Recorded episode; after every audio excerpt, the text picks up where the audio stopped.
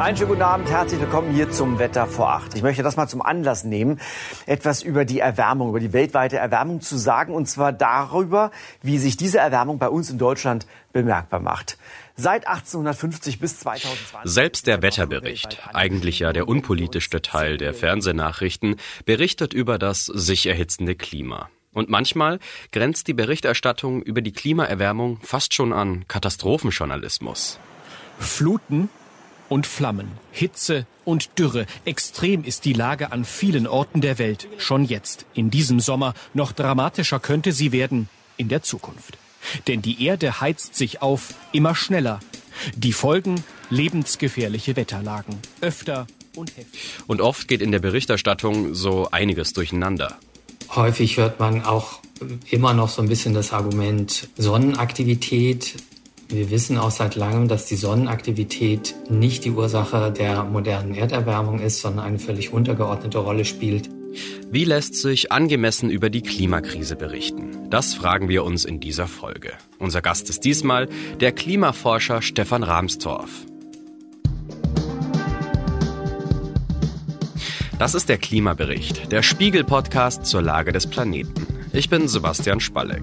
Und ich bin Kurt Stuckenberg. Wir sprechen hier über die Klimakrise, was da auf uns zukommt und welche Lösungen es gibt, die Erderwärmung doch noch zu bremsen.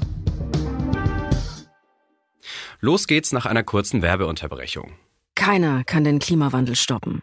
Zumindest nicht allein. Es braucht Gleichgesinnte, die an einem Strang ziehen. So sieht das die Boston Consulting Group, der heutige Sponsor. Intern hat die Strategieberatung deswegen den Net Zero Pledge abgelegt. Das Versprechen, bis 2030 klimaneutral und ab 2030 klimapositiv zu werden, also der Atmosphäre mehr CO2 zu entziehen, als BCG ausstößt. Und extern arbeitet BCG jeden Tag mit Entscheidern aus Wirtschaft, Politik und Gesellschaft zusammen, darunter große Namen wie das Weltwirtschaftsforum, die UN-Klimakonferenz oder Bill Gates.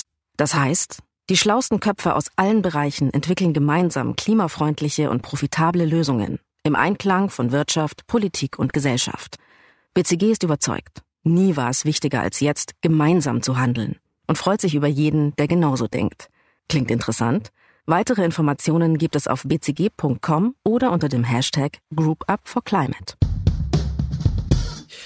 Hi Kurt, spätestens seit den Fridays for Future Demos in Deutschland im Jahr 2019 scheint ja vielen Medienhäusern aufgefallen zu sein, da gibt's eine Leerstelle. Das Klima wird zu wenig behandelt. Seitdem gibt's ja immer mehr Angebote, mehr Artikel und auch mehr Podcasts wie unseren hier. Was denkst du, warum wurde das Klimathema denn lange so stiefmütterlich behandelt? Also erstmal, das ist jetzt hier natürlich ein etwas sonderbares Setting. Wir reden über Klimaberichterstattung und sind selbst Teil davon. Das ist nicht ganz einfach, finde ich. Und dann, wenn wir über die Branche reden, ist man bei Kritik dann schnell bei Kollegenschelte natürlich. Also ich will gerne mal versuchen, das so nüchtern wie möglich zu machen, also nüchtern draufzuschauen. Zu deiner Frage, ich ähm, denke, das hat mehrere Gründe. Die Klimakrise war lange ein Thema für Fachleute und in diesem Sinne eben auch für Fachjournalisten. Also eine kleine Gruppe, die das Thema seit Jahren beackert hat als die anderen 99 Prozent in der Branche davon im Zweifel noch gar nichts wussten oder noch nicht richtig wissen wollten. Das war so lange der Fall, wie die Klimakrise einfach ein Thema für den Wissenschaftsjournalismus war, wenn überhaupt. Obwohl es schon 1995 ja das erste internationale Abkommen zum Klimaschutz gab, also Kyoto, hat das dann nochmal, ich würde wirklich sagen, zehn Jahre gedauert, bis das breiter wahrgenommen wurde. Und der echte Durchbruch war erst Paris also 2015 und dann, wie du sagst, Fridays for Future. Das hat sicher damit zu tun, dass die Hintergründe, also was da physikalisch passiert, auch lange nicht verstanden wurde und vielleicht in der Dramatik bis heute auch noch nicht richtig. Lange hat man dann auch gar nicht richtig absehen wollen, welche Implikationen das Ganze politisch, wirtschaftlich, kulturell hatte. Und deshalb war das eben dann lange ein Fachthema für Fachleute, die damit kaum nach außen gedrungen sind. Der andere Grund hat mit den Mechanismen unserer Branche, glaube ich, was zu tun. Mhm. Welche Mechanismen meinst du da? Die Logik in der Aufmerksamkeitshierarchie ist in der Regel so, je unmittelbarer und je neuer, desto wichtiger.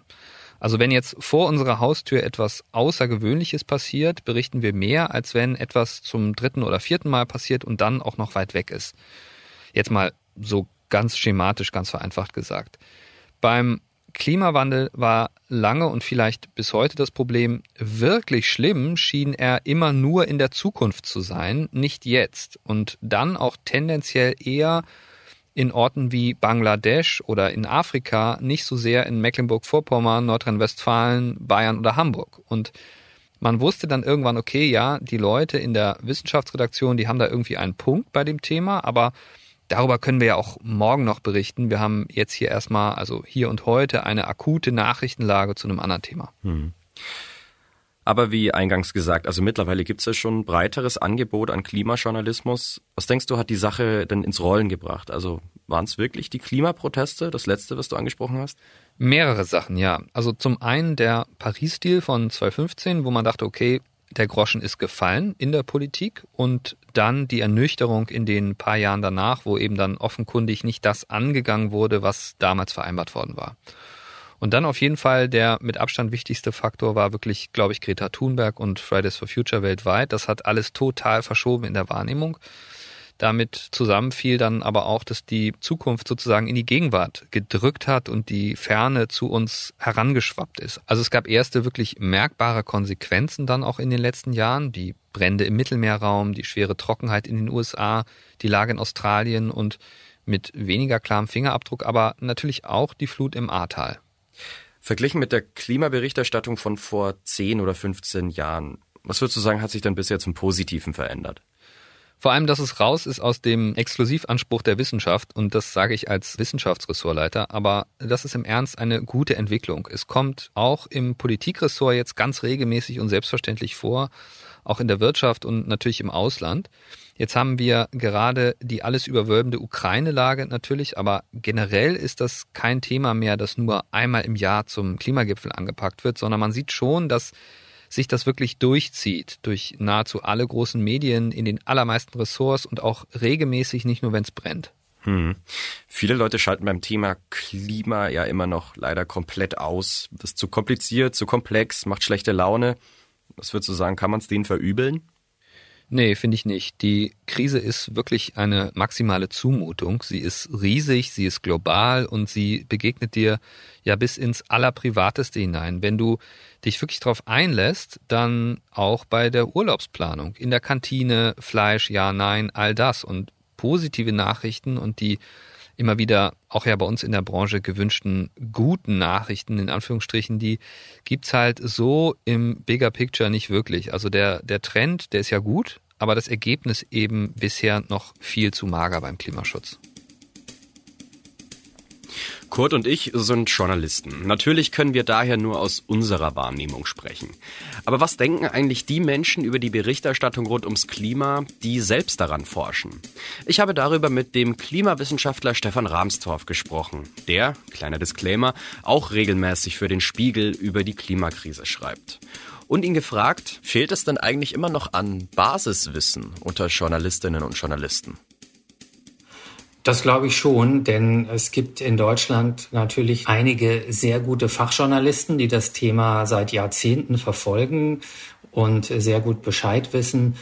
Aber in der Breite gibt es einfach viele Journalisten, die haben vielleicht äh, Politikwissenschaften oder dergleichen studiert und haben nicht das Thema über lange Jahre schon verfolgt um die vielen Facetten, die der Klimawandel nun mal hat, von Meeresspiegel, Eisschmelze, Hurricanes und so weiter. Da gibt's ja überall eine Menge Fachwissen dazu. Und äh, das ist bei vielen eben, die sich noch nicht so intensiv mit dem Thema auseinandergesetzt haben, dann doch noch sehr oberflächlich. Was sind denn Argumente und vermeintliche Fakten, die bis heute noch fälschlicherweise medial reproduziert werden? Also was stimmt einfach nicht?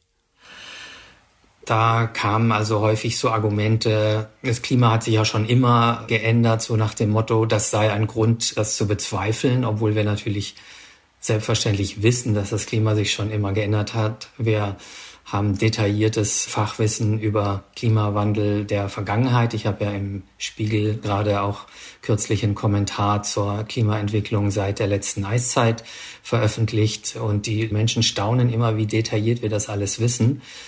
Und die Tatsache, dass das Klima sich verändert hat und sehr stark verändert hat in der Vergangenheit, zeigt ja vor allem, wie empfindlich das Klimasystem auf Störungen reagiert und dass die moderne Störung des Klimasystems, also fachlich gesagt die Störung unserer Strahlungsbilanz unseres Planeten, dass die vom Menschen verursacht ist, das ist einfach schon einwandfrei seit vielen Jahren belegt. Häufig hört man auch immer noch so ein bisschen das Argument Sonnenaktivität. Wir wissen auch seit langem, dass die Sonnenaktivität nicht die Ursache der modernen Erderwärmung ist, sondern eine völlig untergeordnete Rolle spielt. In Deutschland sieht man, finde ich, inzwischen eher diese Skeptiker-Thesen über Elektromobilität, über erneuerbare Energien. Da zirkulieren dann eben so, so Dinge wie Elektroautos seien schädlicher als Dieselautos oder hier würden die Lichter ausgehen in der Dunkelflaute, als hätten die Energiesystemexperten nicht seit Jahrzehnten in ihren Studien berücksichtigt, dass die Sonne nachts nicht scheint und dass auch der Wind nicht immer weht. Das wissen natürlich die Experten auch. Zum Stand der Forschung, da gehören ja auch immer Unsicherheiten. Sollte man Ihrer Meinung nach darüber auch berichten? Also wir Wissenschaftler berichten natürlich immer über die Unsicherheiten, weil das zu guter Wissenschaft einfach dazugehört. Und der Weltklimarat, die Berichte des IPCC, haben ja dazu extra eine spezielle Formelsprache definiert. Das heißt also, wenn etwas sehr wahrscheinlich ist, dann ist es mindestens 90 Prozent wahrscheinlich. Wenn es extrem wahrscheinlich ist, ist es mindestens 95 Prozent wahrscheinlich und so weiter, so dass man auch bei so Aussagen, wenn der Klimarat sagt, dies und jenes ist wahrscheinlich, dann weiß man auch genau, was das bedeutet, wie wahrscheinlich es dann wirklich ist. Das ist einfach ein Kennzeichen von seriöser Wissenschaft. Können Sie denn aus Ihrer Sicht so eine Art Hauptproblem benennen, das die Klimaberichterstattung hat, wenn es um das Thema Klimawissenschaften geht? Ich glaube, das Hauptproblem, was wir heute eigentlich noch haben, ist, dass viele noch nicht verstanden haben, wie ernst es tatsächlich ist. Ich denke, alle sagen schon, ja, wir haben Klimawandel und man sollte was dagegen tun. Aber wie bedrohlich der Klimawandel ist, dass es unumkehrbar ist, wahrscheinlich über Zehntausende von Jahren, wenn, wenn wir nicht aktiv CO2 aus der Atmosphäre wieder herausziehen in diesen wahnsinnigen Gigatonnenmengen Ausmaßen, dann wird die CO2-Konzentration auch in 50.000 Jahren noch so stark erhöht sein, dass sogar die nächste Eiszeit, die dann fällig wäre nach den natürlichen Eiszeitzyklen, dass die dann ausfällt. Also diese Unumkehrbarkeit ist den meisten nicht bewusst. Auch dass das äh, viele Folgen langfristig immer weitergehen, dass der Meeresspiegelanstieg, selbst wenn wir heute mit der Erwärmung aufhören, dass der Meeresspiegel Jahrtausende weiter steigen wird und äh, ganze Küstenstädte und Inselstaaten überfluten wird diese Dinge sind, finde ich, noch nicht so wirklich angekommen. Und natürlich die Tatsache, wie wenig Zeit wir noch haben, die Emissionen runterzufahren auf Null. Der Weltklimarat hat gesagt, bis 2030 müssen sie halbiert werden, um das Pariser Abkommen noch einzuhalten und die Erwärmung unter anderthalb Grad zu halten. Das ist in acht Jahren, ist 2030 und bis dahin müssen wir die Emissionen halbiert haben. Das liegt einfach daran, dass das Thema jahrzehntelang so zerredet wurde, ohne dass die weltweiten Emissionen wirklich gesunken sind. Viele Journalistinnen und Journalisten, die wollen jetzt aber auch keine Klimaangst verbreiten. Wir hier im Podcast ja auch nicht und ein ständiges Doomsday-Szenario sich ausmalen. Man versucht auch positiv zu bleiben. Ist das denn aus Ihrer Sicht eine richtige Herangehensweise? Vor allem muss man es realistisch darstellen und man darf eben auch nicht in diesen Doomerism, äh, Weltuntergangsgefühl hineinfallen, dass eh alles schon zu spät ist. Das macht meines Erachtens auch keinen Sinn. Das stimmt einfach auch nicht. Denn wir können noch die Pariser Ziele einhalten, wenn auch nur gerade so eben mit Ach und Krach. Das heißt, wir müssen schon eine Vollbremsung hinlegen und die Klimakrise wirklich als Krise ernst nehmen, um das noch zu schaffen. Aber ich sehe eigentlich in den sozialen Medien so, dass mehr und mehr Menschen so diesen Defetismus verbreiten und sagen, die Welt geht eh unter, wir können nichts mehr machen.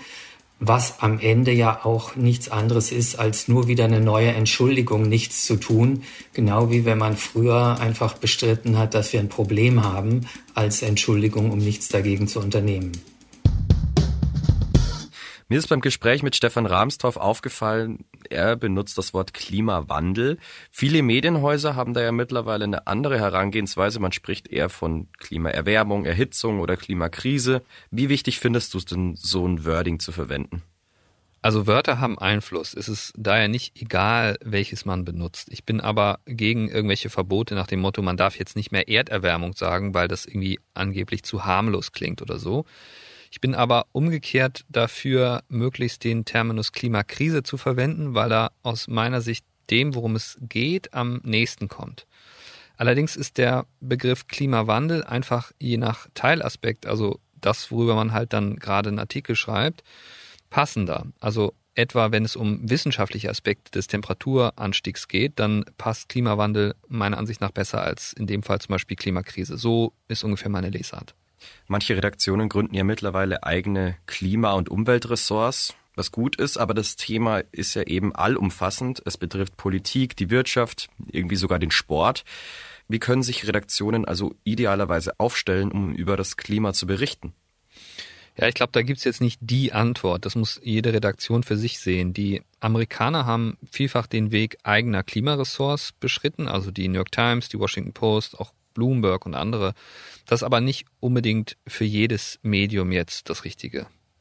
Wir hatten es auch vorher schon mal. Also das Thema ist ja sehr komplex, löst auch Angst aus. Rahmstorff sagte mir ja auch, es ist keine Lösung, den Leserinnen und Lesern immer den Weltuntergang vor Augen zu halten. Kann man denn aus journalistischer Sicht sagen, die Meldung zur Katastrophe klickt gut und die Meldung zur Lösung interessiert niemanden? Nein, das nehme ich ganz anders wahr. Also eher umgekehrt. Das Interesse an Lösungsoptionen ist sehr, sehr groß. Aber das Problem ist, wie schon gesagt, einfach, es gibt sie oft nicht so in der gewünschten Form. Also bei der Ozonloch-Problematik zum Beispiel war das ganz anders. Da wusste man irgendwann, FCKW sind das Problem, also wir verbieten das, bauen Kühlschränke zum Beispiel anders, Problem gelöst. Bei der Klimakrise ist das ganz anders. Da kommst du, egal ob es brennt, eine Flut ist oder die Korallenbleiche gerade dominant ist, immer bei den gleichen Dingen raus. Also Kohlekraftwerke abschalten, erneuerbare Energien ausbauen, Verkehrswende, Fleischkonsum runter und so weiter. Das heißt, bei der Klimakrise geht es immer sofort ums Ganze, um große, wirklich komplexe systemische Veränderungen. Wenn du nach einer Lösung fragst, heißt es im Grunde immer, die Lösung ist, alles muss sich ändern und zwar sofort. Ich will damit sagen, dieses Good News Ding funktioniert da einfach nicht so richtig. Auch wenn es natürlich im Kleinen immer wieder gute Ideen und Projekte und auch Vorbilder gibt, die es sich selbstverständlich lohnt vorzustellen. Und ich finde, das machen wir auch tatsächlich noch zu wenig. Welche Rolle spielt denn der Einfluss von Werbekunden? Etwa Werbung für neue Verbrenner, SUVs oder Kreuzfahrten? Liest man ja auch öfter. Was denkst du, wie vertretbar ist denn das noch? Also ich habe zu Werbung für bestimmte fossil getriebene Produkte eine klare Meinung, die man sich vielleicht auch ein bisschen denken kann, aber die tut jetzt hier vielleicht nicht unbedingt was zur Sache. Aber egal wie man dazu steht, der erfreuliche Teil der Gewichtsverschiebung in den privatwirtschaftlichen Medien ist ja, wir sind heute insgesamt viel mehr durch den Leser finanziert, als das früher oft der Fall war. Durch die Erosion auf dem Werbemarkt, also jetzt in den klassischen Medien, was irgendwie Anzeigen und so weiter angeht, hat einfach, egal wie gesagt, wie man zu diesen Anzeigen steht, ihre wirtschaftliche Bedeutung für Verlage abgenommen. Ich finde es ohnehin, also jetzt rein von der Idee her viel besser, wenn die Leserinnen und Leser die Redaktion bezahlen, als wenn das Anzeigen tun. Und das entwickelt sich ja gerade bei vielen Verlagen einfach sehr, sehr stark in diese Richtung. Jetzt sprechen wir mal über den Umgang mit Politikern. Ramstorff hat im Interview ja auch die Fernsehtrielle im letzten Jahr angesprochen dass den Moderatoren dann nichts anderes einfiel, als zu fragen, was kostet denn jetzt der Klimaschutz? Maßnahmen für den Klimaschutz werden also immer noch nur auf Kosten gemünzt. Wie findest du, sollte man besser mit Politikern umgehen beim Fragen zum Klimaschutz? Ganz platt gesagt würde ich mir mehr echtes Interesse wünschen. Es geht ja darum, dass jeder und jeder, die politische Verantwortung trägt, jetzt in der Verantwortung ist, diese Klimawende umzusetzen. Und da finde ich das scheinbar kritische Nachbohren, wer soll das bezahlen, wer soll das bezahlen, ein bisschen zu wenig. Die Frage ist wichtig und die muss man stellen, aber was kommt dann? Dann muss doch als nächstes das Thema sein, okay, wie wollen Sie das umsetzen? Was ist konkret der Weg? Wie landen wir auch sicher da, wo wir hinwollen?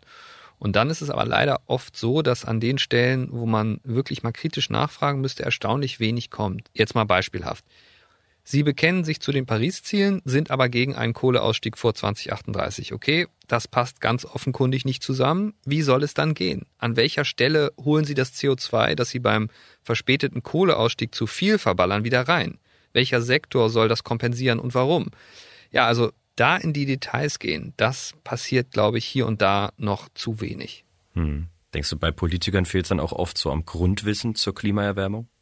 Ja, da bin ich mir oft unsicher. Also wie viel ist da jetzt wirklich echtes Unwissen und wie viel ist sozusagen so bewusstes Wegtauchen oder das ein bisschen nebulöser darstellen? Da würde ich jetzt so pauschal kein Urteil fällen. Wir haben ja jetzt ja immer wieder die Fridays for Future Proteste angesprochen. Das ist ja auch ein großes Thema. Klimajournalismus und Aktivismus. Was würdest du sagen? Wo verläuft da die Trennlinie? Erstmal da, wo sie sonst auch verläuft oder verlaufen müsste. Wir als Journalisten müssen ja eine Unabhängigkeit wahren und glaubhaft kritisch auf alle Entwicklungen schauen. Mal ein Beispiel. Also aus der Klimabewegung heißt es immer sehr vehement oder oft, ich nehme das so wahr, dass es wirklich oft passiert, man wolle das 1,5 Grad Ziel oder 1,5 Grad Limit erreichen. Da werden dann teilweise auch Berechnungen angestellt, ob und wie gut verträglich das noch machbar wäre und so weiter. Unsere Aufgabe ist es, ähnlich wie bei der Politik, auch hier dann kritisch draufzuschauen. Mein Ergebnis einer solchen Betrachtung wäre zum Beispiel, das 1,5 Grad Ziel, das jedenfalls sagen gewichtige Teile der Wissenschaft, ist global wohl gar nicht mehr zu schaffen. Also das Limit werden wir reißen. Diese Einordnung muss dann natürlich her. Die Aussagen, die hier aus der Bewegung kommen, müssen genauso geprüft, eingeordnet, hinterfragt werden, das ist doch klar. Ein Gedanke aber da vielleicht noch zu, nachdem jetzt viele Jahre der Vorwurf, also berechtigterweise ja auch war, dass der Journalismus als Ganzes vielleicht zu träge, zu zögerlich auf die Klimakrise in der Berichterstattung reagiert hat. Also man sagen könnte, im Journalismus haben viele ihren Job nicht gemacht dann sollten wir jetzt, glaube ich, nicht den gleichen Fehler wieder machen, nur unter anderen Vorzeichen und zum Beispiel gemeinsame Ausgaben mit äh, Klimaaktivisten machen. Ja, also unsere Aufgabe ist ja zu berichten, Reporter rauszuschicken, zu analysieren, zu kommentieren, einzuordnen. Das sollten wir jetzt einfach tun und Schwerpunkte zur Klimakrise in Magazinen oder Zeitungen oder Sendungen jetzt nicht den Aktivisten überlassen oder gemeinsame Sachen machen. Das finde ich ist auch nochmal ein ganz wichtiger Punkt. Wie neutral muss man denn sein? Also dürften Journalisten in deiner Warte auch Klimakampagnen fahren? Weil es geht ja letztendlich schließlich um die richtige Sache. Das sollte man nicht tun, nein, finde ich. Also ich persönlich mache da keinen Unterschied zu anderen Themenfeldern. Wer in einem Bereich als Interessenvertreter, Aktivist, Lobbyist, politisch aktiver tätig ist, der muss sich schon, finde ich, dann fragen lassen, ob dann in exakt demselben Themenbereich unabhängiger Journalismus überhaupt möglich ist oder unter welchen Bedingungen. Ich würde das schon allein deshalb vermeiden, weil man sich dann ja auch ständig selbst anfängt zu hinterfragen. Also muss ich hier jetzt vielleicht besonders kritisch sein oder bin ich dazu wohlwollend und so weiter. Diese Fragen stellt man sich unter Umständen auch so, aber natürlich noch viel mehr, wenn man da wirklich konkret aktiv ist in dem Bereich. Ich glaube, das sollte man einfach wirklich voneinander trennen. Hm.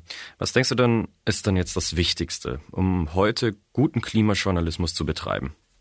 Also ich würde da so drei größere Punkte vielleicht nennen, die ich persönlich wichtig finde. Also erstens ganz einfach Geld. Das ist ziemlich banal, aber guter Journalismus braucht gute Ausstattung, Investitionen in Leute, entsprechende Etats in Redaktionen, die Möglichkeit zu reisen, vor Ort zu sein und so. Du kannst ja nicht erwarten, herausragenden Inhalt zu haben, aber bist irgendwie nicht bereit dafür Mittel zur Verfügung zu stellen. Das ist eine Binsenweisheit, gilt für alle Themenfelder, aber hier halt auch. Zweitens, was ich eingangs gesagt hatte, also wirklich in allen Themenfeldern, ob Wissenschaft, Wirtschaft, Politik, Kultur, Erkenntnisinteresse zeigen und nachfragen. Also wie kommen wir dahin? Wie schaffen wir das? Was sind die Konzepte? Das klingt bescheuert irgendwie, aber ich glaube, oft wird noch nicht immer so tief nachgebohrt, wie das manchmal nötig wäre. Immer mal wieder hat man den Eindruck, okay, der oder die durfte jetzt ihre Textbausteine abspulen. Ja, wir wollen klimaneutral werden bis 2045 und dann ist auch schon gut. Aber da muss man dann eben verstärkt reingehen. Wie, womit, unter welchen Bedingungen und so weiter und so fort. Drittens, unabhängig sein in alle Richtungen. Also Interessenvertreter von Umweltverbänden zum Beispiel sind natürlich jetzt nicht die Feinde von Klimajournalisten, aber sie sind eben auch nicht unbedingt deren Freunde. Also da sollten die gleichen Maßstäbe gelten wie sonst auch im Umgang mit anderen Lobbyisten. Das war der Klimabericht, der Spiegel-Podcast zur Lage des Planeten. Die nächste Folge gibt es am kommenden Dienstag auf spiegel.de, Spotify, bei Apple Podcasts und in allen üblichen Podcast-Apps. Bei Anregungen oder Themenvorschlägen schreiben Sie uns gerne eine Mail an klimabericht.spiegel.de. Moderiert wurde diese Sendung von Kurt Stukenberg und mir, Sebastian Spalleck. Bei der Produktion wurden wir unterstützt von Ole Reismann. Produktion und Musik übernahm Philipp Fackler. Die Boston Consulting Group, der heutige Sponsor, ist überzeugt. Der Klimawandel ist eine der größten Herausforderungen unserer Zeit. Und trotzdem kann man ihn aufhalten, wenn wir als Gruppe denken und agieren. Deswegen arbeitet BCG jeden Tag daran, sich selbst, die Welt und Wirtschaft klimaneutral zu machen. Mit dem Net Zero Pledge. Und indem sie die schlausten Köpfe aus Unternehmen, NGOs und Regierungen zusammenbringt. Ihr wollt mehr wissen oder mitmachen? Alle Informationen gibt es auf bcg.com oder unter dem Hashtag Group Up for Climate.